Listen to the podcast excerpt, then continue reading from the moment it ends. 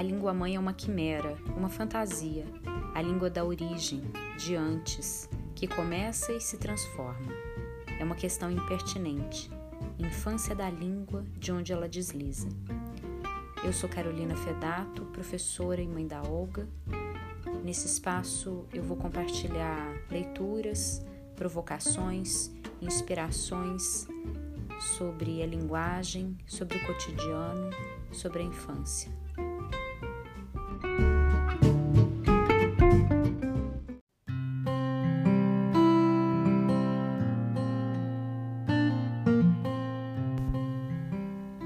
Terceira e última leitura dessa série materna, em que a gente tenta se lembrar juntas de alguns dos muitos sentidos para a maternidade, eu vou ler com vocês a Clarice Lispector Mãe. Uma mãe que talvez já tenha se dado conta da sua fusão com o filho e que já criou um espaço entre ela e ele.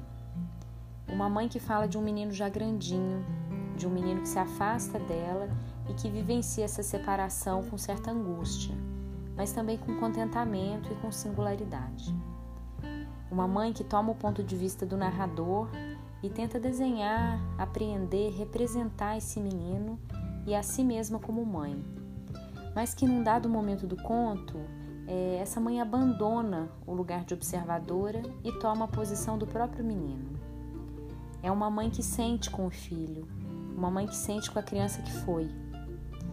Esse é um texto que me emociona muito desde que eu fui mãe, porque as vozes transitam entre a mãe e a criança mostram a fusão entre os dois e ao mesmo tempo criam espaço entre eles. É belíssimo. Vamos então ao menino a bico de pena.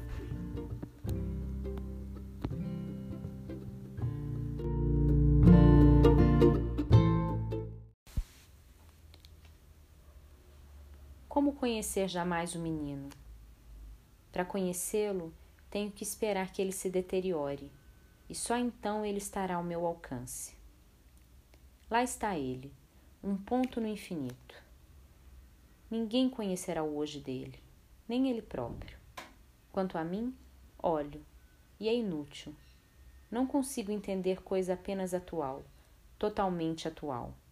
O que conheço dele é a sua situação. O menino é aquele em quem acabaram de nascer os primeiros dentes e é o mesmo que será médico ou carpinteiro.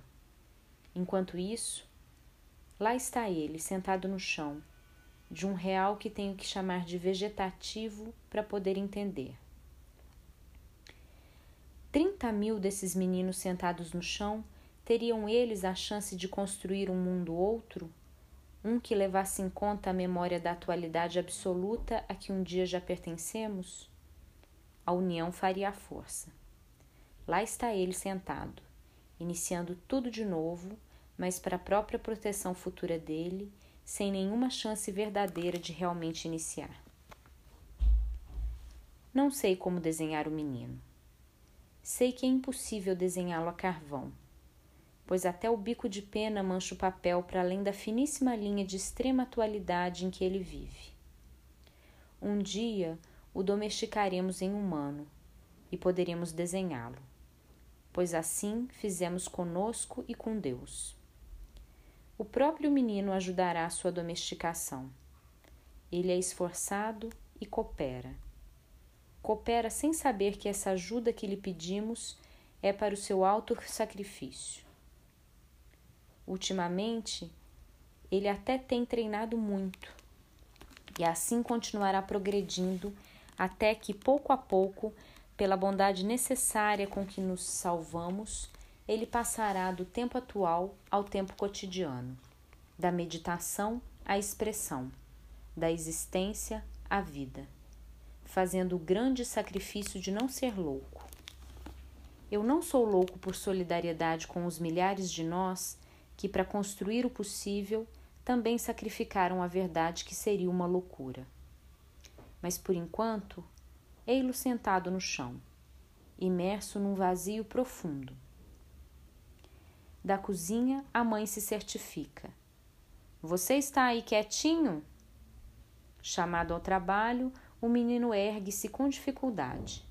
Cambaleia sobre as pernas, com a atenção inteira para dentro. Todo o seu equilíbrio interno. Conseguido isso, agora a inteira atenção para fora.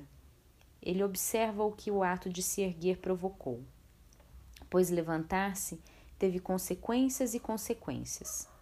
O chão move-se incerto, uma cadeira o supera, a parede o delimita. E na parede tem um retrato de um menino. É difícil olhar para o retrato alto sem apoiar-se num móvel. Isso ele ainda não treinou. Mas eis que sua própria dificuldade lhe serve de apoio. O que o mantém de pé é exatamente prender a atenção ao retrato alto. Olhar para cima lhe serve de guindaste. Mas ele comete um erro. Pestaneja. Ter pestanejado desliga-o por uma fração de segundo do retrato que o sustentava o equilíbrio se desfaz. Num único gesto total, ele cai sentado. Da boca entreaberta pelo esforço de vida, a baba clara escorre e pinga no chão. Olha o pingo bem de perto, como a uma formiga.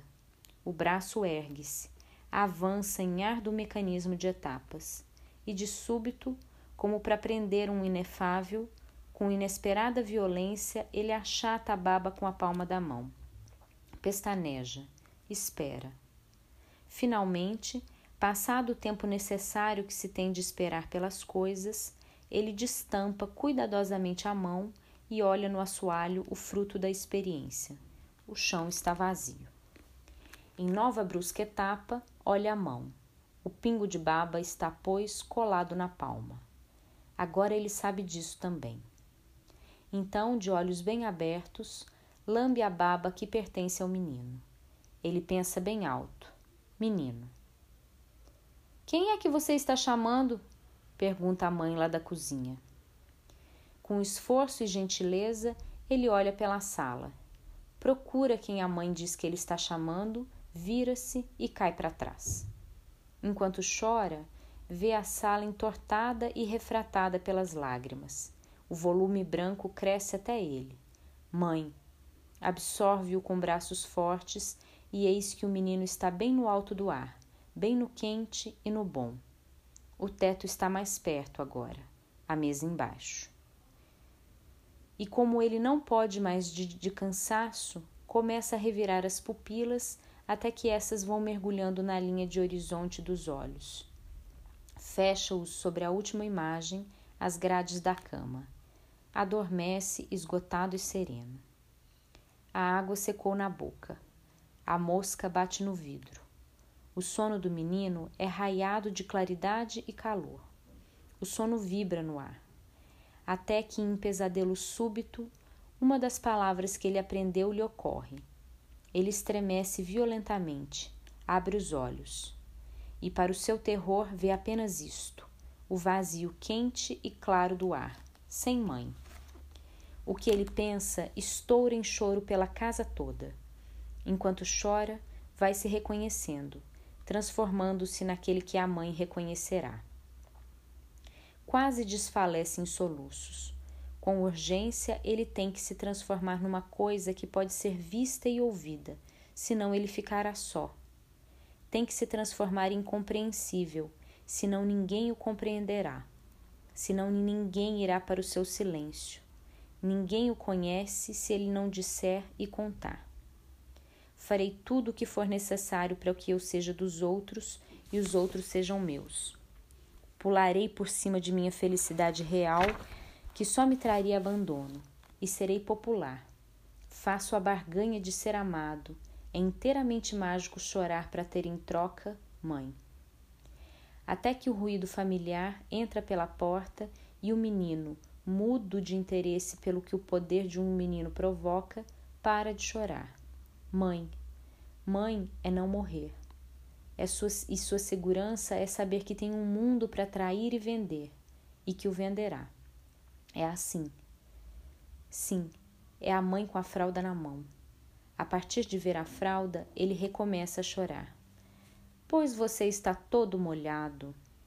A notícia o espanta sua curiosidade recomeça, mas agora uma curiosidade confortável e garantida. Olha com cegueira o próprio molhado. Em nova etapa, olha a mãe. Mas de repente se retesa e escuta com o corpo todo, o coração batendo pesado na barriga. Fom, fom! Reconhece ele de repente num grito de vitória e terror. O menino acaba de reconhecer. Isso mesmo, diz a mãe com orgulho. Isso mesmo, meu amor. É Fonfon que passou agora pela rua. Vou, vou contar para o papai que você já aprendeu. É assim mesmo que se diz Fonfon, meu amor. Diz a mãe, puxando-o de baixo para cima e depois de cima para baixo, levantando-o pelas pernas, inclinando-o para trás, puxando-o de novo de baixo para cima. Em todas as posições, o menino conserva os olhos bem abertos, secos como a fralda nova.